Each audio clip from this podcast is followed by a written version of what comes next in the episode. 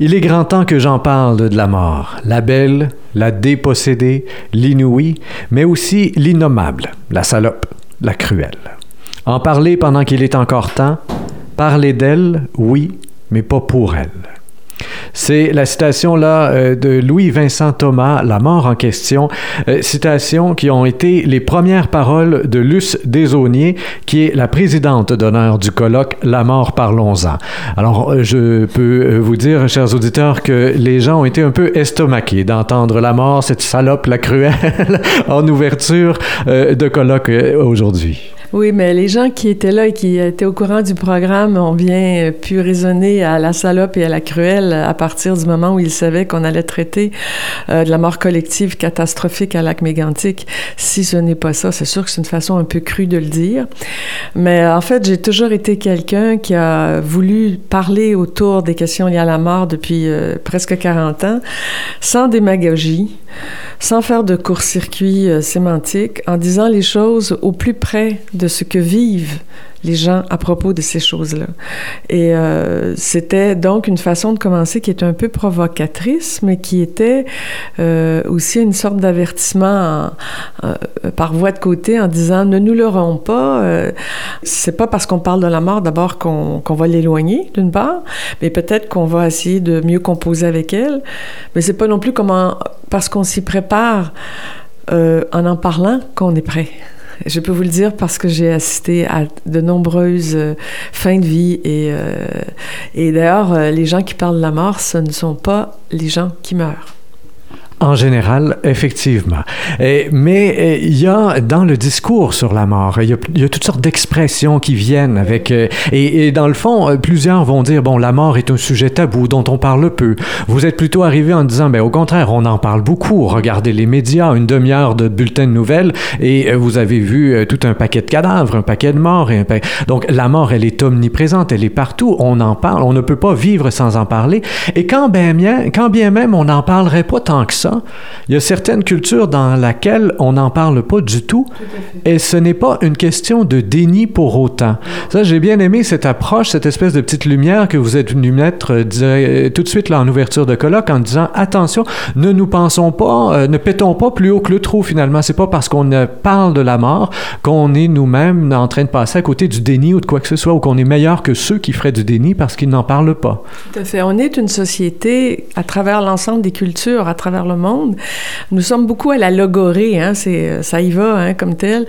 Et à travers cette logorée-là, euh, justement, Louis-Vincent Thomas disait, euh, ben écoute, la mort vient faire taire euh, le petit moi jacasseur. À travers cette logorée-là, il y a beaucoup de moi-je et d'autoréférence par rapport à, son, à sa façon de concevoir la mort. C'est, d'ailleurs, moi, je le vois quand, euh, écoutez, depuis le temps que je vois les colloques et je vois les écrits et que je fais les recensions, euh, les gens, tant mieux qu'on parle de mort au jeu puisqu'elle nous touche infiniment au jeu, mais n'en restons pas au jeu. Allons voir, puisons à travers l'humanité et à travers les autres cultures qu'il y a d'autres manières de, d'exprimer notre, notre manière de convivre avec la mort que d'en parler.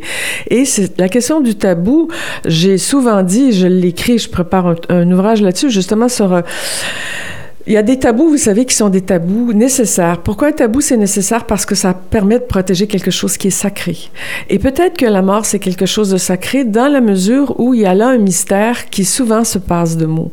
Et ce tabou-là, le tabou, il est sain, il est je dirais, il est constructeur quand ça permet de protéger la vitalité d'un groupe. Le tabou, il est négatif, il est destructeur. Quand on, on pourrait associer ce type de tabou destructeur-là à la, fa la, fameuse image, vous savez, c'est l'arbre qui cache la forêt.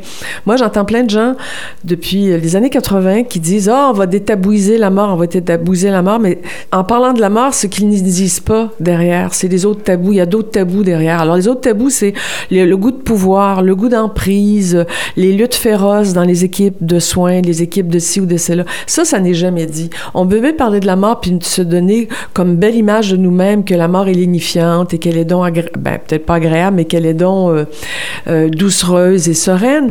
Mais derrière ça, je dis toujours, allez gratter, allez voir. Vous allez voir que très souvent, c'est un discours qui est leurrant. Et donc, parler de la mort, c'est souvent apparemment détabouiser la mort pour camoufler ou dénier d'autres réalités en arrière. Alors, est-ce qu'on a perdu notre temps pendant deux jours avec ce colloque qui s'intitule la mort, parlons, parlons-en, puisqu'on réalise cette entrevue alors que le colloque vient tout juste de se terminer. Est-ce qu'on a perdu notre temps pendant deux jours? Jamais en 100 ans, comme dirait l'autre, jamais. Je disais que nous parlions de nous, personne, nous parlions de nous face à la mort. Hein? Moi, je travaille sur le rapport que les vivants entretiennent face à la mort. Donc, qu'est-ce qu'on en sait de la mort? On n'en sait pas grand-chose. Il y a des gens qui s'y sont essayés et puis ça n'a pas marché. C'est évident que ça ouvre à une myriade de thèmes comme Euh, non, je dirais pas ça, mais je disais, je, dis toujours, et je l'avais donné aussi en avertissement dans les trois points que j'ai donnés au départ, euh, regardons comment on en parle, qui en parle et comment on en parle. Et euh, moi, c'est toujours ce que je dis, je trouve qu'il y a un équilibre à avoir dans la quantité de mots que l'on met en place, que l'on met en scène autour de la mort, entre ce qui est de l'ordre du témoignage, donc des situations vécues, puis c'est sûr que la mort, ça appelle ça parce que comme chaque mort est inédite, ben chacun veut témoigner de ce qu'il a vécu à l'intérieur de, chaque de, chaque mort qu'il a rencontré. C'est tout à fait légitime. Mais c'est la question d'un boulier, si on veut. Si on exagère trop juste dans les témoignages, on perd de vue euh, bien des bien des éléments, des conduites et des comportements, des façons de mourir, ne serait-ce que des inégalités devant la mort. La mort, c'est pas une question de vedette. C'est une question d'inégalité depuis très longtemps et qui, qui entre autres, explique l'espérance de vie complètement différente selon les quartiers euh, d'une ville comme Montréal, selon les régions du Québec, selon euh, évidemment éminemment les pays dans le monde. Donc, euh, je veux bien qu'on parle de la mort en pays nantis, mais il y a des pays où, quand on travaille dans ce qu'on appelait autrefois le tiers-monde, on n'a pas le temps d'en parler de la mort. Hein? On, a, disposé de cadavres et on n'a pas le temps. Mais je veux dire, c'est quand même un contexte de luxe que nous avons par rapport à d'autres cultures de pouvoir en parler comme on en parle maintenant. Alors, c'était ça que je voulais mettre en relief. Et c'est pas parce qu'on en parle par rapport à un vécu d'accompagnement ou de rencontre ou de ci ou de ça. Donc, une espèce de nomenclature à la fois de ce qu'on a vécu et une description de ce qu'il faut faire ou de ce qu'on a fait comme bon coup qu'on analyse nos rapports profonds avec la mort. C'est analyser nos rapports profonds avec la mort, c'est savoir dans le fond ce qui se joue là de, de nos rapports euh, euh, politiques, de nos rapports à l'esthétique, de nos rapports à l'image de soi, de nos rapports à notre, à notre ego, à notre identité. C'est tout ça. Donc, c'est pour ça que c'est un monde fabuleux. Ça ouvre un monde fabuleux. Mais on n'a pas fait ça en pure perte. Non, c'est très, c'est très révélateur la façon dont ce colloque a été conçu. Au cours du colloque en question, il y a eu entre autres une réflexion sur l'aide médicale à mourir, projet de loi euh, très important au Québec. On a évoqué pendant euh, cette discussion autour euh, du projet de loi la culture de la mort, qui, bon, on citait là un texte, de Denise Bombardier écrit fin 2013 dans le Journal de Montréal. La culture de la mort, souvent évoquée comme étant pour parler finalement d'une culture de la stérilité, ce qui en soi n'est pas la mort, me semble-t-il, en tout cas, de tout ce qu'on a entendu euh, pendant le colloque. Au contraire, à chaque fois, bon, la mort, la vie.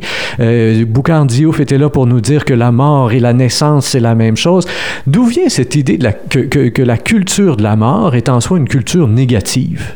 Alors d'ailleurs, euh, le texte de Ballandier reprenait sans le dire un texte que j'avais publié dans le Devoir, dans le Devoir même, sur lequel elle avait fait des commentaires, qui était, qui dont le titre était La culture de la mort, tiré. D'ailleurs, c'est pas de moi. Il faut toujours citer nos sources euh, d'un ouvrage de Robert Sperman, euh, qui est un philosophe et qui, qui, a été celui qui a mis ce terme-là.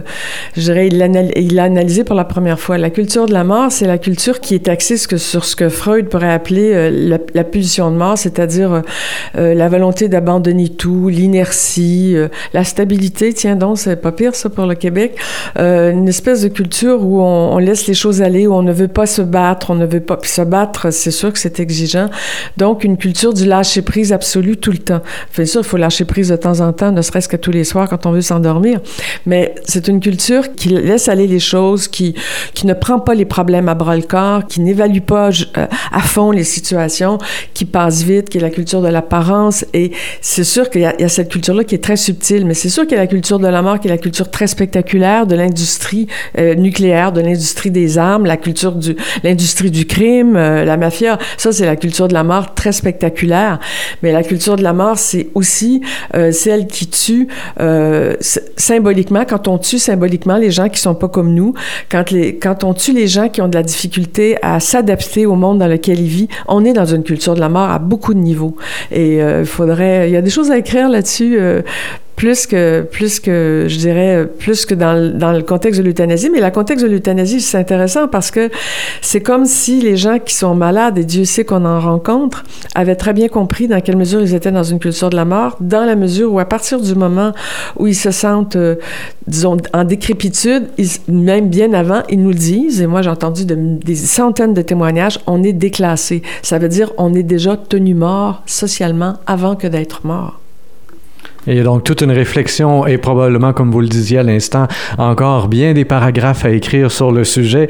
Luce Desauniers, anthropologue, professeur titulaire au département de communication sociale et publique de l'UQAM pour encore quelques semaines et, et, présidente. Après, chercheur autonome. Je vais devenir chercheuse autonome après, mais quand même professeur associé dans les universités et présidente d'honneur donc du colloque euh, La mort, parlons-en. Merci bien de votre collaboration. Chers auditeurs, moi comme toujours, je vous invite à partager cette entrevue sur Facebook, Twitter et autres réseaux sociaux. Au microphone, Rémi Perra.